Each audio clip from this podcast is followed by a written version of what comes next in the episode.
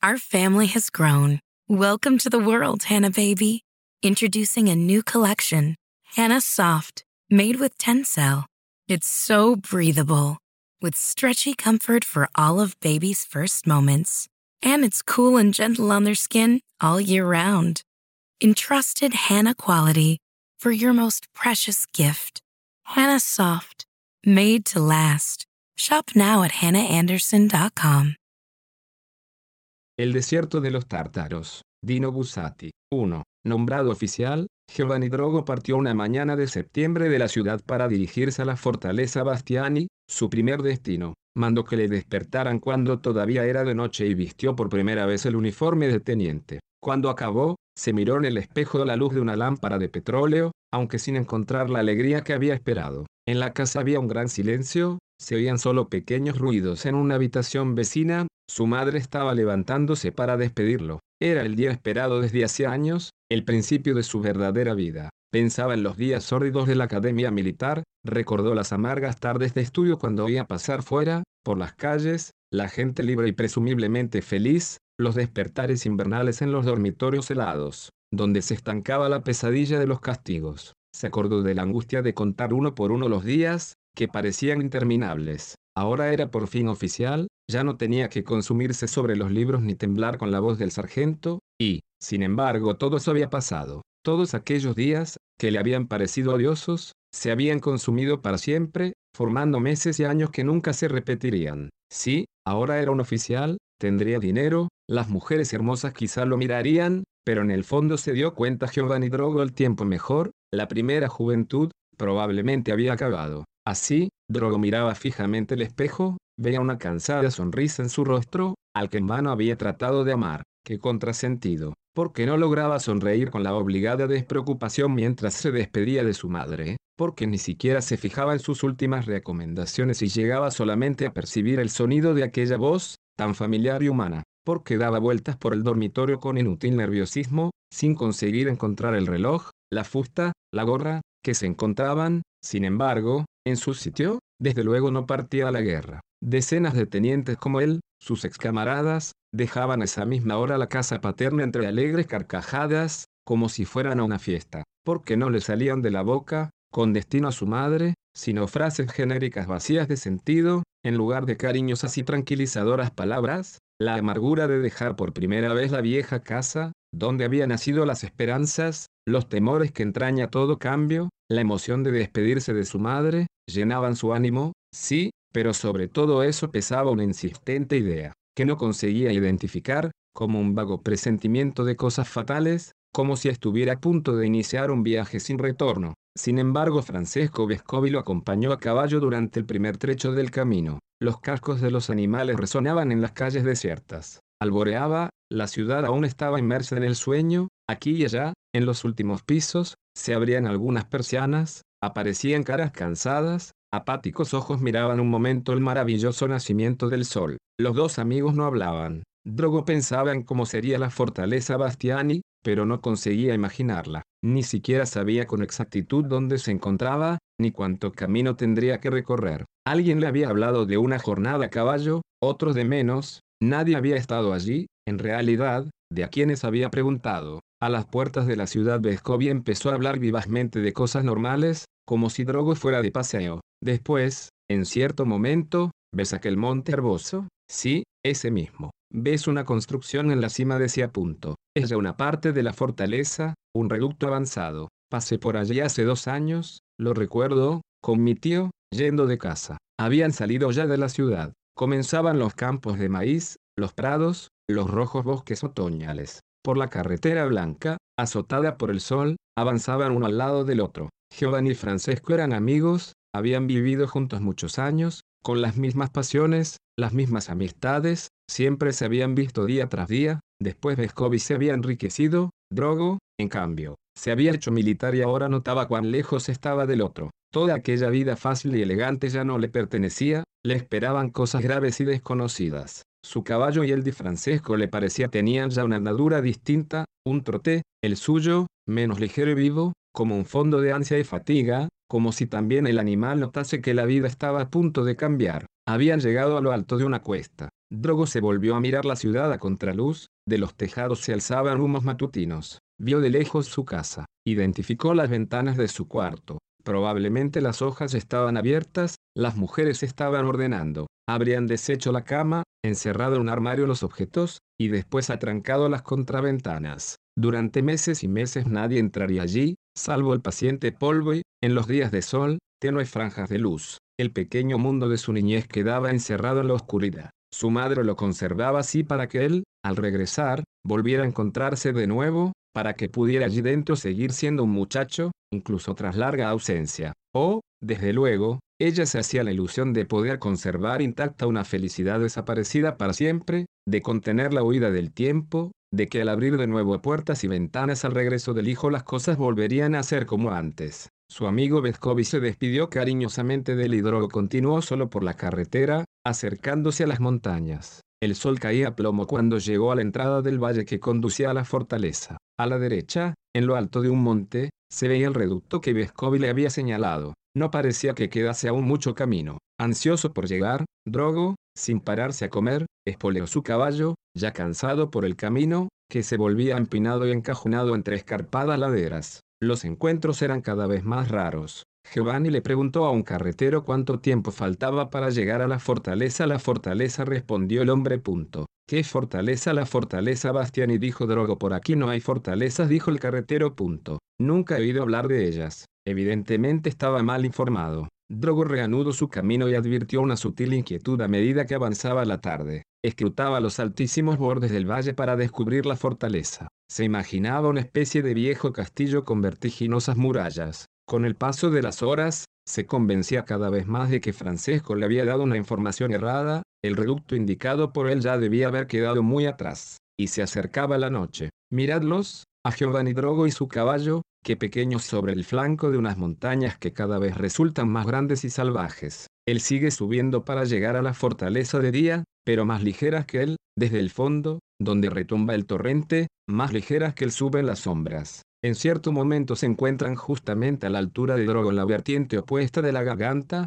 parecen disminuir su carrera por un instante, como para no desalentarlo, después se deslizan hacia arriba por riscos y peñascos, y el jinete se ha quedado debajo. Todo el valle estaba ya lleno de tinieblas violeta, solo las desnudas crestas herbosas, a increíble altura, estaban iluminadas por el sol, cuando Drogo se encontró repentinamente ante una construcción militar que parecía antigua y desierta, negra y gigantesca contra el purísimo cielo de la tarde. Giovanni sintió latir su corazón, ya que esa debía de ser la fortaleza, aunque todo, desde los muros al paisaje, exhalaba un aire inhóspito y siniestro. Dio vueltas a su alrededor sin encontrar la entrada. Aunque ya estaba oscuro, no había ninguna ventana encendida, ni se divisaban luces de centinelas en el borde de los murallones. Solo había un murciélago, que oscilaba contra una nube blanca. Al final Drogo probó a llamar, y gritó punto. No hay nadie. De la sombra acumulada al pie de las murallas surgió entonces un hombre, una especie de vagabundo y de pobre, de barba gris y con un pequeño saco en la mano. Pero en la penumbra no se distinguía bien, solo el blanco de sus ojos lanzaba reflejos. Drogo lo miró con agradecimiento. ¿Qué buscas? Señor, busco la fortaleza.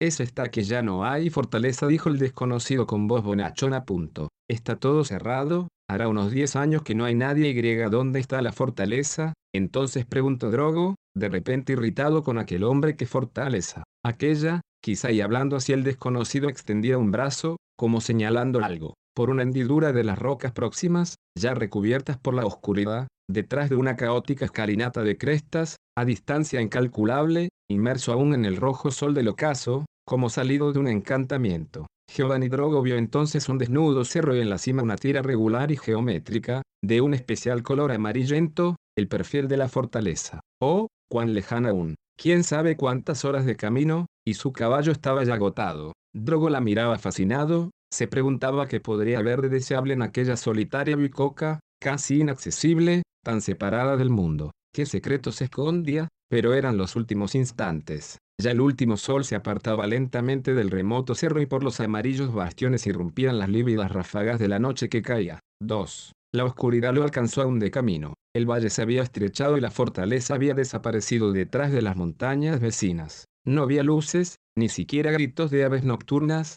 solo de vez en cuando llegaba un sonido de aguas lejanas. Probó llamar, pero los ecos le devolvieron su voz con un timbre hostil. Ató el caballo a un tocón de árbol al borde del camino, donde habría podido encontrar hierba. Se sentó allí, con la espalda apoyada en el talud esperó que llegase el sueño, y mientras tanto pensaba en el camino que le quedaba, en la gente que encontraría en la fortaleza, en la vida futura, sin reconocer ningún motivo de gozo. El caballo golpeaba a intervalos con los cascos sobre el terreno de un modo antipático y extraño. De madrugada, al reanudar el camino, advirtió que en la vertiente opuesta del valle, a la misma altura, había otra carretera, y poco después distinguió algo que se movía por ella. El sol aún no había llegado hasta allá abajo y las sombras se adensaban en las curvas, impidiendo ver bien. Sin embargo, apresurando el paso, Drogo consiguió ponerse a la misma altura y comprobó que era un hombre, un oficial a caballo. Un hombre como él, por fin, una criatura amiga con quien podría reír y bromear, hablar de la próxima vida en común,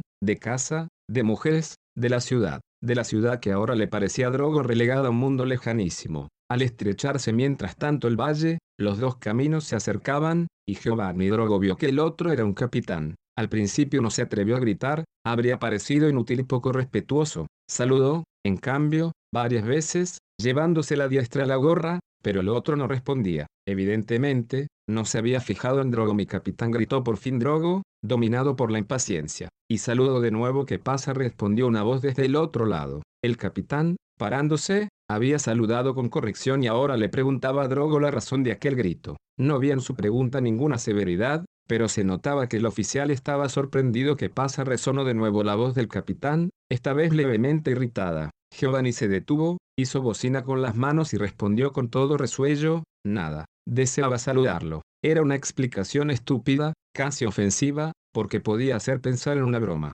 Drogo se arrepintió de ella inmediatamente. En qué ridículo lío había ido a meterse, y todo porque era incapaz de bastarse a sí mismo. ¿Quién gritó de rebote el capitán? Era la pregunta temida por Drogo. Aquella extraña conversación, de un lado a otro del valle, iba asumiendo así el tono de un interrogatorio jerárquico. Desagradable comienzo, puesto que era probable, si no seguro, que el capitán fuese alguien de la fortaleza. En cualquier caso, era preciso responder. Teniente Drogo gritó Giovanni para presentarse. El capitán no lo conocía, con toda probabilidad no podía entender el nombre a aquella distancia, pero pareció calmarse, ya que reanudó su camino haciendo un gesto de inteligencia, como diciendo que dentro de poco se encontrarían. Y, en efecto, media hora después, en un estrechamiento de la garganta, apareció un puente. Los dos caminos se unían en uno. En el puente se encontraron los dos. Sin bajar del caballo, el capitán se acercó a Drogo y le tendió la mano. Era un hombre de unos 40 años o quizá más, de rostro seco y señorial. Su uniforme era de corte tosco, pero perfectamente en regla. Capitán Ortiz se presentó. Estrechándole la mano, a Drogo le pareció entrar por fin en el mundo de la fortaleza. Aquel era el primer lazo, y después vendrían otros innumerables de todo género, que lo encerrarían en ella. El capitán reanudó sin más el camino, Drogo lo siguió, a su lado, algo detrás por respeto jerárquico, y esperaba alguna desagradable alusión al embarazoso coloquio de poco antes. Pero el capitán callaba, quizá no tenía ganas de hablar, quizá era un tímido y no sabía por dónde empezar. Como el camino era empinado y calentaba el sol, los dos caballos avanzaban despacio. Por fin el capitán Ortiz dijo, no he entendido su nombre hace poco, a esa distancia. Droso, creo, Giovanni respondió, Drogo, con G, Giovanni Drogo. También usted, mi capitán, debe disculparme por haberlo llamado hace poco. Sabe, añadió embrollándose, a través del valle no había visto su grado efectivamente, no se podía ver, admitió Ortiz, renunciando a desmentirlo, y serio. Cabalgaron hace un ratito, un poco turbados ambos. Después Ortiz dijo, entonces, ¿a dónde se dirige la fortaleza Bastiani? ¿No es este el camino? Sí, efectivamente. Callaron, hacía calor, siempre montañas por todas partes, gigantescos montes herbosos y salvajes. Ortiz dijo, de modo que usted viene a la fortaleza. Traquisa un mensaje, no, mi capitán, voy a entrar en servicio, me han destinado destinado por el escalafón creo que sí, de plantilla, primer servicio de modo que de plantilla, claro. Bien, bien, entonces, reciba mis felicitaciones gracias, mi capitán. Callaron y siguieron adelante un poco más. Giovanni tenía una gran sed. Una cantimplora de madera colgaba de la silla del capitán y se oía el agua que hacía chac, chac en su interior. Ortiz preguntó, por dos años perdone, mi capitán. Por dos años digo por dos años, se hará el consabido turno de dos años, no dos años. No sé, no me han dicho el tiempo, está claro, dos años, todos ustedes, tenientes recién nombrados, dos años y después se van. Son normales los dos años para todos dos años, claro, valen cuatro para la antigüedad. Eso es lo que les importa, si no, nadie lo pediría. Bueno, con tal de hacer carrera pronto, uno se acostumbra incluso a la fortaleza, no. Drogo nunca lo había sabido, pero no quiso parecer un tonto, intentó una frase ambigua, claro que muchos. Ortiz no insistió, pareció que el tema no le interesaba. Pero ahora que el hielo se había roto, Giovanni probó a preguntar, ¿y la antigüedad en la fortaleza es doble para todos para que todos para los otros oficiales? Decía, Ortiz serio, ya, para todos. Figúrese, solo para los subalternos, claro, si no, ¿quién pediría venir? Drogo dijo, yo no lo he pedido, no lo he pedido, no, mi capitán, solo hace dos días que he sabido que estaba destinado en la fortaleza. Bueno, es raro, efectivamente. Callaron de nuevo, cada uno parecía pensar en cosas distintas. Pero Ortiz dijo,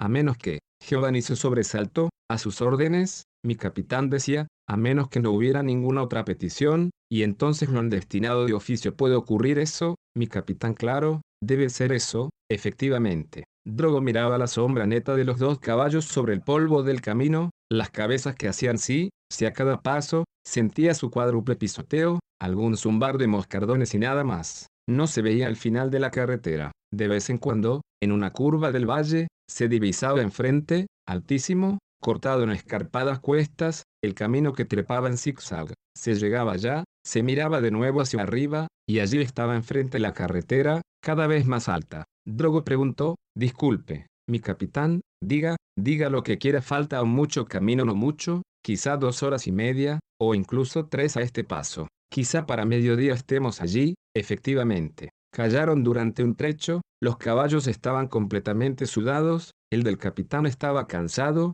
arrastraba las patas. Ortiz dijo, viene de la Academia Real, no sí, mi capitán, de la Academia ya. Dígame, ¿está aún el coronel Magnus Coronel Magnus? No creo, no lo conozco. El valle ahora se estrechaba, cerrando el paso a los rayos del sol. Sombrías gargantas laterales se abrían de vez en cuando, de ellas bajaban vientos gélidos, en la cumbre se divisaban abruptísimos montes en forma de cono, se habría dicho que no bastaba con dos o tres días para alcanzar las cumbres. Tan altas parecían. Ortiz dijo, dígame, teniente, ¿está aún el comandante Bosco? ¿Da un clase de tiro? No, señor, no creo, está Zimmerman, el comandante Zimmerman ya, Zimmerman, efectivamente, he oído hablar de él. El caso es que han pasado muchos años desde mis tiempos ahora. Habrán cambiado todos ya. Ambos pensaban ahora en algo. La carretera había salido de nuevo al sol, unas montañas sucedían a otras, ahora más pendientes y con algunas paredes de roca. Drogo dijo, ayer la vida lejos que,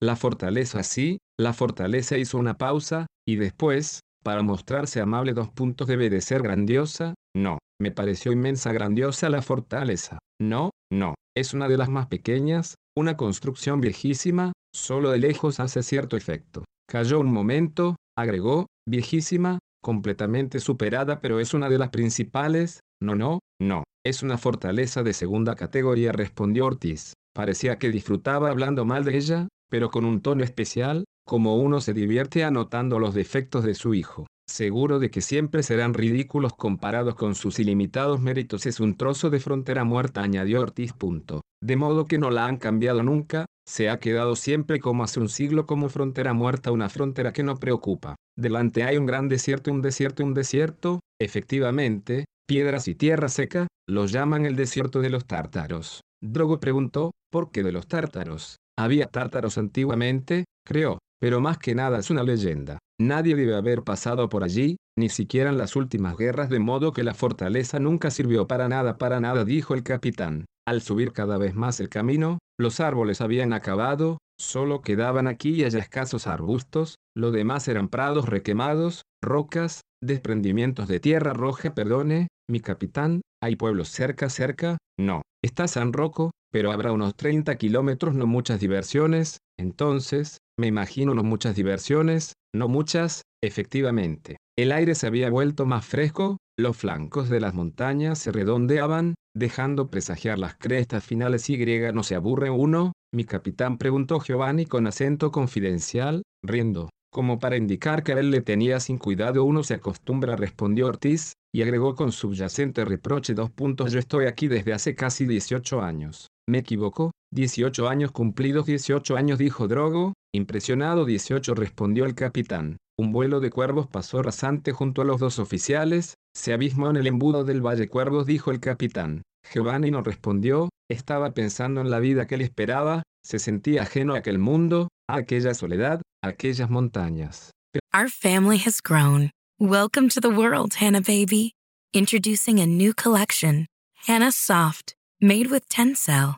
It's so breathable, with stretchy comfort for all of baby's first moments. And it's cool and gentle on their skin all year round. Entrusted Hannah quality for your most precious gift. Hannah Soft, made to last. Shop now at hannahanderson.com. Preguntó, Y de los oficiales que van a cumplir allá arriba el servicio de su primer nombramiento, ¿hay alguno que después se quede ahora? Pocos respondió Ortiz, como arrepentido de haber hablado mal de la fortaleza, dándose cuenta de que ahora el otro exageraba punto y coma casi ninguno, incluso, ahora todos quieren guarniciones brillantes. Antes era un honor la fortaleza Bastiani, ahora casi parece un castigo. Cayó Giovanni, pero el otro insistía, después de todo, es una guarnición de frontera. En general hay elementos de primera. Un puesto de frontera es siempre un puesto de frontera, efectivamente. Drogo callaba, con una repentina opresión encima. El horizonte se había ensanchado, al fondo aparecían curiosos perfiles de montañas rocosas, peñas agudas que se superponían en el cielo ahora, incluso en el ejército, las concepciones han cambiado, continuaba Ortiz. Punto. Antes la fortaleza Bastiani era un gran honor. Ahora dicen que es una frontera muerta, no piensan que la frontera siempre es frontera y que nunca se sabe. Un arroyo atravesaba el camino. Se detuvieron para dar de beber a los caballos, y bajando de las sillas, caminaron un poco de arriba abajo para desentumecerse. Ortiz dijo, sabe lo que es efectivamente de primera y serio de gusto que, mi capitán la cocina, ya verá cómo se come en la fortaleza. Y eso explica la frecuencia de las inspecciones. Cada 15 días, un general, drogorío por cumplido, no conseguía entender si Ortiz era un cretino, si ocultaba algo o si decía semejantes cosas sin más, sin el mínimo interés estupendo dijo Giovanni, tengo un hambre o, oh, ya no nos falta mucho. Ve aquella joroba con una mancha de grava, allí está, exactamente detrás. Al reanudar su camino, exactamente detrás de la joroba con una mancha de grava, los dos oficiales desembocaron en el límite de una altiplanicie que subía levemente la fortaleza apareció ante ellos, a unos cientos de metros. Realmente, parecía pequeña comparada con la visión de la tarde anterior. Del fuerte central, que en el fondo se parecía a un cuartel con pocas ventanas, salían dos bajos murallones almenados que lo unían con los reductos laterales,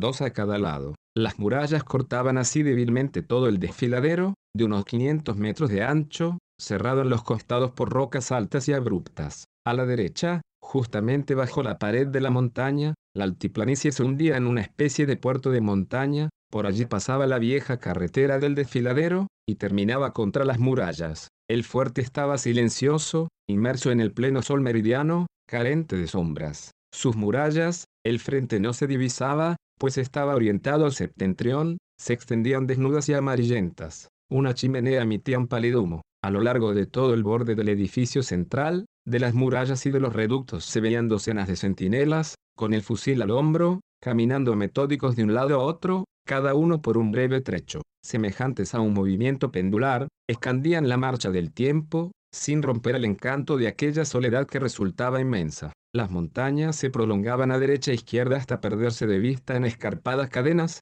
aparentemente inaccesibles. También ellas, al menos a esa hora, tenían un color amarillo y requemado. Instintivamente Giovanni Drogo detuvo su caballo. Girando lentamente la vista, contemplaba los tétricos muros, sin conseguir descifrar su sentido. Pensó en una cárcel, pensó en un palacio abandonado. Un leve soplo de viento y sondear una bandera sobre el fuerte, que antes colgaba flácida, confundiéndose con el mástil. Se oyó un vago de cornetas. Los centinelas caminaban lentos. En la explanada ante la puerta de entrada tres o cuatro hombres, no se veía a esa distancia si eran soldados, estaban cargando sacos en un carro, pero todos se estancaba en una pereza misteriosa. También el capitán Ortiz se había parado a mirar el edificio ahí está dijo, aunque fuera perfectamente inútil. Drogo pensó, ahora me pregunta qué me parece, y le fastidió, pero el capitán cayó. No era imponente la fortaleza Bastiani, con sus bajas murallas, ni hermosa en cierto modo, ni pintoresca con torres y bastiones, absolutamente nada que consolase de su desnudez, que recordase las cosas dulces de la vida. Y, sin embargo, como la noche anterior desde el fondo de la garganta, Drogo la miraba hipnotizado y en su corazón entraba una inexplicable excitación. Y detrás, ¿qué había? Al otro lado de aquel inhóspito edificio, al otro lado de las almenas, de las casamatas, de los polvorines, que cerraban la visión, ¿qué mundo se abría? ¿Cómo aparecía el reino del norte, el pedregoso desierto por el que nadie había pasado nunca, el mapa recordaba vagamente Drogo, marcaba al otro lado de los confines una vasta zona con poquísimos nombres, pero desde lo alto de la fortaleza se vería al menos algún pueblo, algún prado, una casa, o bien solo la desolación de una landa deshabitada. Se sintió repentinamente solo, y su petulancia de soldado, tan desenvuelta hasta ahora, mientras duraban las plácidas experiencias de la guarnición, con una casa cómoda, amigos alegres siempre al lado, con pequeñas aventuras en los jardines nocturnos, toda la seguridad en sí mismo le falló de golpe. Le parecía la fortaleza uno de esos mundos desconocidos a los que nunca había pensado en serio que podría pertenecer, no porque le parecieran odiosos, sino por infinitamente alejados de su vida normal. Un mundo mucho más exigente, sin otro esplendor que el de sus geométricas leyes. O, regresar, no cruzar siquiera el umbral de la fortaleza y descender a la llanura, a su ciudad, a sus viejas costumbres. Este fue el primer pensamiento de Drogo, y no importa que tal debilidad fuera vergonzosa en un soldado, estaba incluso dispuesto a confesarla si hacía falta, con tal de que lo dejaran marcharse de inmediato. Pero una densa nube se alzaba, blanca, desde el invisible horizonte del norte, sobre las escarpas, y los centinelas, imperturbables, bajo el sol a plomo, marchaban de arriba abajo como automatas. El caballo de Drogo soltó un relincho. Después volvió a hacerse un gran silencio. Giovanni apartó por fin los ojos de la fortaleza y miró a su lado, al capitán, esperando una palabra amiga. También Ortiz se había quedado inmóvil y miraba intensamente las amarillas murallas. Sí, él, que vivía allí desde hacía 18 años, las contemplaba, casi hechizado, como si volviera a ver un prodigio. Parecía no cansarse de remirarlas y una vaga sonrisa, de alegría y tristeza al tiempo, iluminaba lentamente su rostro. 3. En cuanto llegó, Drogo se presentó al comandante Mati, ayudante del coronel. El teniente de guardia, un joven desenvuelto y cordial llamado Carlo Morel, lo acompañó a través del corazón de la fortaleza. Desde el zaguán de entrada donde se entreveía un gran patio desierto, los dos se encaminaron por un largo corredor, cuyo final no se lograba ver. El techo se perdía en la penumbra, de vez en cuando una pequeña faja de luz entraba por finos ventanucos. Solo en la planta de arriba encontraron un soldado que llevaba un fajo de papeles. Los muros desnudos y húmedos, el silencio, la escualidez de las luces. Todos allí dentro parecían haber olvidado que en alguna parte del mundo existían flores, mujeres risueñas, casas alegres y hospitalarias. Todo allí dentro era una renuncia, pero que, por qué misterioso bien, Ahora avanzaban por el tercer piso, a lo largo de un corredor exactamente idéntico al primero. Se oía, al otro lado de unos muros, el lejano eco de carcajada que a Drogo le pareció inverosímil. El comandante Mati era regordete y sonreía con excesiva afabilidad. Su despacho era vasto, grande era también el escritorio, atestado ordenadamente de papeles. Había un retrato en colores del rey y el sable del comandante colgaba de un adecuado pivote de madera. Drogo se cuadró y se presentó, mostró sus documentos personales, comenzó a explicar que no había pedido que lo destinaran a la fortaleza, estaba decidido, en cuanto fuera posible, a pedir el traslado. Pero Mati lo interrumpió, he conocido hace años a su padre, teniente, un caballero ejemplar. Sin duda usted querrá hacer honor a su memoria. Presidente del Tribunal Supremo, si no me equivoco, no, mi comandante dijo Drogo. Punto. Mi padre era médico A. Ya, médico, caramba, me confundía, médico, sí, sí. Mati pareció turbado durante un momento y Drogo notó que, llevándose a menudo la mano izquierda al cuello, trataba de ocultar una mancha de grasa, redonda, una mancha evidentemente reciente, en el pecho del uniforme. El comandante se recobró enseguida, mucho gusto en verlo por aquí dijo punto. ¿Sabe lo que ha dicho su majestad Pedro III? La fortaleza Bastiani, centinela de mi corona, y yo agregaré que es un gran honor pertenecer a ella. ¿Acaso no está convencido, teniente? Decía esto mecánicamente, como una fórmula aprendida hace años, que había que sacar en determinadas ocasiones precisamente, mi comandante dijo Giovanni. Punto. Tiene toda la razón, pero, se lo confieso, para mí ha sido una sorpresa. Tengo familia en la ciudad, y preferiría, si es posible, quedarme allí. Ah, con que quiere dejarnos antes aún de haber llegado, podría decirse, le confieso que me desagrada, me desagrada, no es que yo quiera, no me permito discutir. Quiero decir que, entendido dijo el comandante con un suspiro, como si se tratase de una vieja historia y él supiera disculparla. Punto. Entendido, usted se imaginaba distinta la fortaleza y ahora se ha asustado un poco. Pero, dígame honradamente, ¿cómo puede juzgar, honradamente, si ha llegado hace unos minutos? Drogo dijo, mi comandante, no tengo nada contra la fortaleza, solo que preferiría quedarme en la ciudad, o cerca, por lo menos. ¿Entiende? Le hablo confidencialmente, veo que usted comprende estas cosas, me remito a su amabilidad, claro, claro, exclamó Mati con una breve risa. Punto. Estamos aquí para eso. De mala gana no queremos a nadie, ni siquiera el último de los centinelas. Solo que lo siento, me parece usted un buen muchacho. El comandante cayó un momento, como para meditar sobre la solución mejor. Entonces Drogo, volviendo un poco la cabeza a la izquierda, fijó la mirada en la ventana, abierta al patio interior. Se veía el muro frontero, amarillento como los otros y batido por el sol, con los rectángulos negros de las escasas ventanas. Había también un reloj que marcaba las dos y, en la terraza más alta, un centinela que marchaba de un lado a otro, con el fusil al hombro. Pero sobre el final del edificio, lejana, dentro de la reverberación meridiana, asomaba una cima rocosa. Se veía solo la última punta y no tenía en sí nada especial. Mas en aquel trozo de roca estaba, para Giovanni Drogo, la primera llamada visible de la tierra del norte, del legendario reino que amenazaba la fortaleza. Como era el resto, una luz soñolienta provenía de esa parte, entre lentas humaredas de Calígine. Entonces el comandante empezó a hablar de nuevo, dígame preguntaba Drogo, ¿usted querría regresar inmediatamente o no le importa esperar unos meses? A nosotros, le repito, nos es indiferente, desde el punto de vista formal, por supuesto agregó, para que la frase no sonara descortés ya que debo regresar, dijo Giovanni, agradablemente sorprendido por la inexistencia de dificultades. Ya que debo regresar, me parece que será mejor enseguida, ¿de acuerdo? De acuerdo, lo tranquilizó el comandante. Punto. Pero ahora le explico, si usted quiere marcharse enseguida, entonces lo mejor será que se haga pasar por enfermo. Vaya usted un par de días a la enfermería, en observación, y el médico le dará un certificado. Por otra parte, hay muchos que no aguantan la altura, ¿es necesario hacerse pasar por enfermo? Preguntó Drogo, ¿a quién no le gustaba aquella ficción necesario? No, pero lo simplifica todo. Si no, tendría usted que hacer una petición de traslado por escrito, hay que mandar esa petición al mando supremo, el mando supremo tiene que responder, se requieren por lo menos dos semanas. Y, sobre todo, tiene que ocuparse de ello el coronel, y yo preferiría evitarlo. En el fondo estas cosas le desagradan, se aflige, esa es la palabra, se aflige, como si ofendieran a su fortaleza. Mire, si yo fuera usted, voy a serle sincero, preferiría evitar, pero, mi comandante, perdone, observó Drogo, no sabía yo eso. Si el marcharme me puede perjudicar, entonces es otro asunto ni se le ocurra, teniente, no me ha entendido usted, en ningún caso va a sufrir su carrera. Se trata solo, como decirlo, de un matiz. Es cierto, y se lo he dicho de inmediato, que al coronel la cosa no le va a gustar. Pero si usted está realmente decidido, no, no dijo Drogo, si las cosas son como usted dice,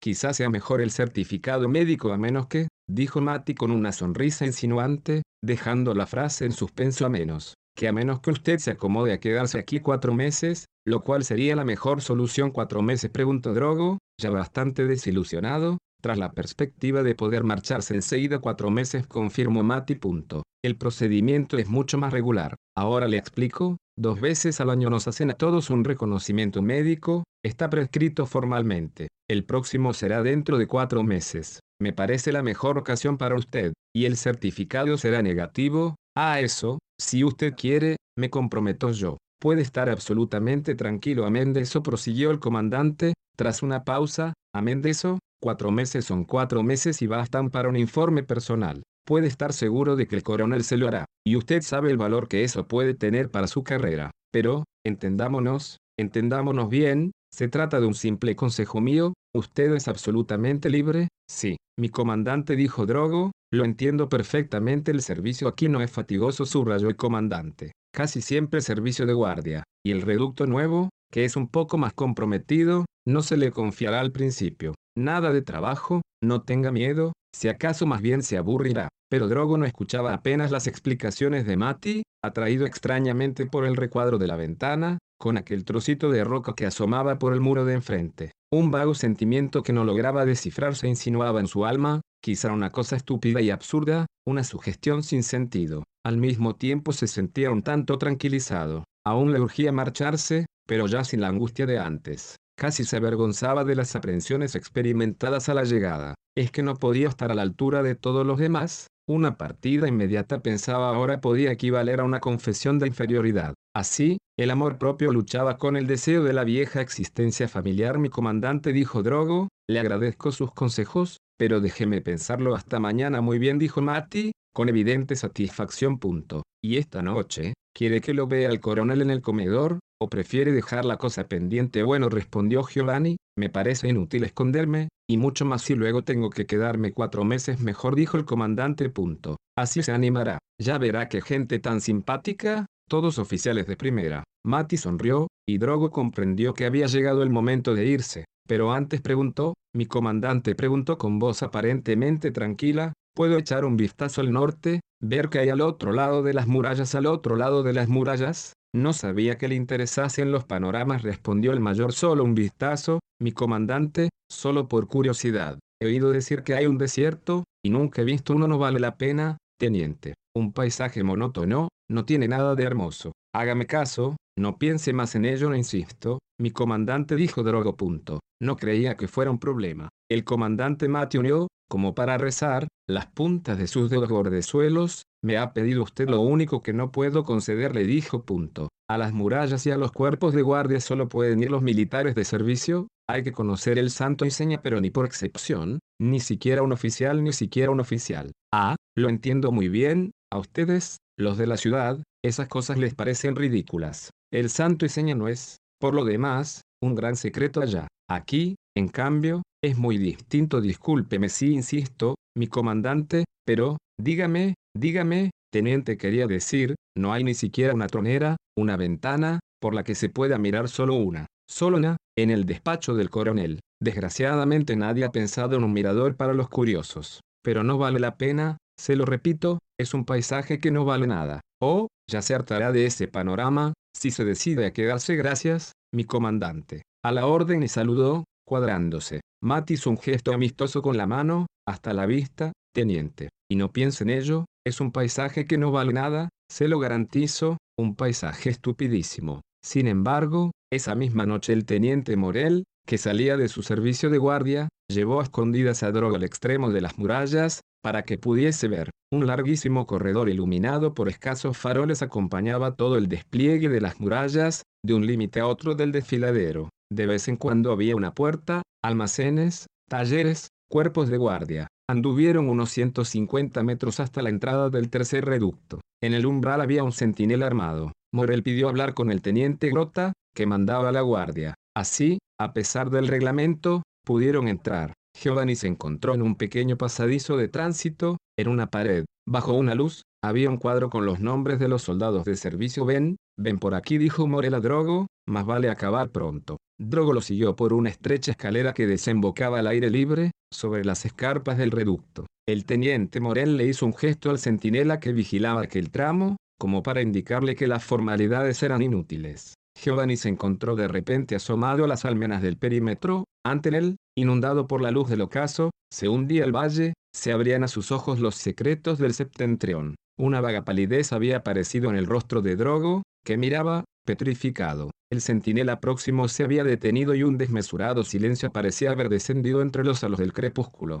Después Drogo preguntó, sin apartar la vista, ¿y detrás? ¿Qué hay detrás de aquellas rocas? Todo igual, hasta el fondo nunca lo he visto, respondió Morel. Punto. Hay que ir al reducto nuevo, aquel de allá abajo, en la cima de aquel cono. Desde allí se ve toda la llanura de delante. Dicen, y cayó, dicen. ¿Qué dicen? preguntó Drogo, y una insólita inquietud temblaba en su voz. Dicen que son solo piedras, una especie de desierto, piedras blancas, dicen, como si fuera nieve solo piedras. nada más eso dicen, y algunas charcas pero en el fondo, al norte, es que no se ve nada en el horizonte suele haber niebla dijo Morel, que había perdido la cordial exuberancia de antes. Punto. Están las nieblas del norte, que no dejan ver nieblas, exclamó Drogo, incrédulo. Punto. No estarán siempre, algún día el horizonte será claro, casi nunca es claro, ni siquiera en invierno. Pero hay quien dice haber visto, dicen haber visto, que lo habrán soñado. Vete tú a creerles a los soldados. Uno dice una cosa, otro dice otra. Algunos dicen haber visto unas torres blancas, o bien dicen que hay un volcán que humea, y que de allí salen las nieblas. Hasta Ortiz, el capitán, asegura haberlo visto, hará ahora unos cinco años. De creerlo, hay una larga mancha negra, deberían de ser bosques. Callaron. ¿Dónde había visto ya Drogo aquel mundo? Lo había vivido quizá en sueños o lo había construido al leer alguna vieja fábula. Le parecía reconocer las bajas rocas caídas, el valle tortuoso sin árboles ni verde, aquellos precipicios sesgados y por último aquel triángulo de desolada llanura que las rocas de delante no lograban ocultar. Ecos profundísimos de su alma se habían despertado, y él no sabía entenderlos. Ahora Drogo miraba el mundo del septentrión, la landa deshabitada a través de la cual los hombres, se decía, nunca habían pasado. Jamás por allí habían llegado enemigos, jamás se había combatido, jamás había ocurrido nada que preguntó Morel, buscando un tono jovial. Punto. ¿Qué? ¿Te gusta, hombre? Drogo solo supo decir esto. Deseos confusos revoloteaban en su interior, junto con insensatos miedos. Se oyó una corneta, un pequeño sonido de corneta, quién sabe dónde es mejor que te vayas ahora, aconsejó Morel. Pero Giovanni pareció no oírlo, atento a buscar algo entre sus propios pensamientos. Las luces de la tarde se debilitaban, y el viento, despertado por las sombras, rozaba las arquitecturas geométricas de la fortaleza. Para entrar en calor, el centinela había vuelto a andar, mirando de vez en cuando a Giovanni Drogo, desconocido para él es mejor que te vayas ahora, repitió Morel, cogiendo a su colega de un brazo. Introducing Wondersuite from Bluehost.com, the tool that makes WordPress wonderful for everyone. Website creation is hard, but now with Bluehost, you can answer a few simple questions about your business and goals, and the Wondersuite tools will automatically lay out your WordPress website or store in minutes. Seriously. From there, you can customize your design, pick your brand colors, and add blocks. No custom theme or coding required. You'll get content suggestions that you can keep or revise, and with Yoast SEO built in, we automatically help you get found in search engines. From step by step guidance to suggested plugins to an AI powered help bot, our built in tools make WordPress wonderful for everyone. Whether you're a beginner or a pro, you can join over 2 million Bluehost users. Go to bluehost.com slash wondersuite. That's bluehost.com slash wondersuite.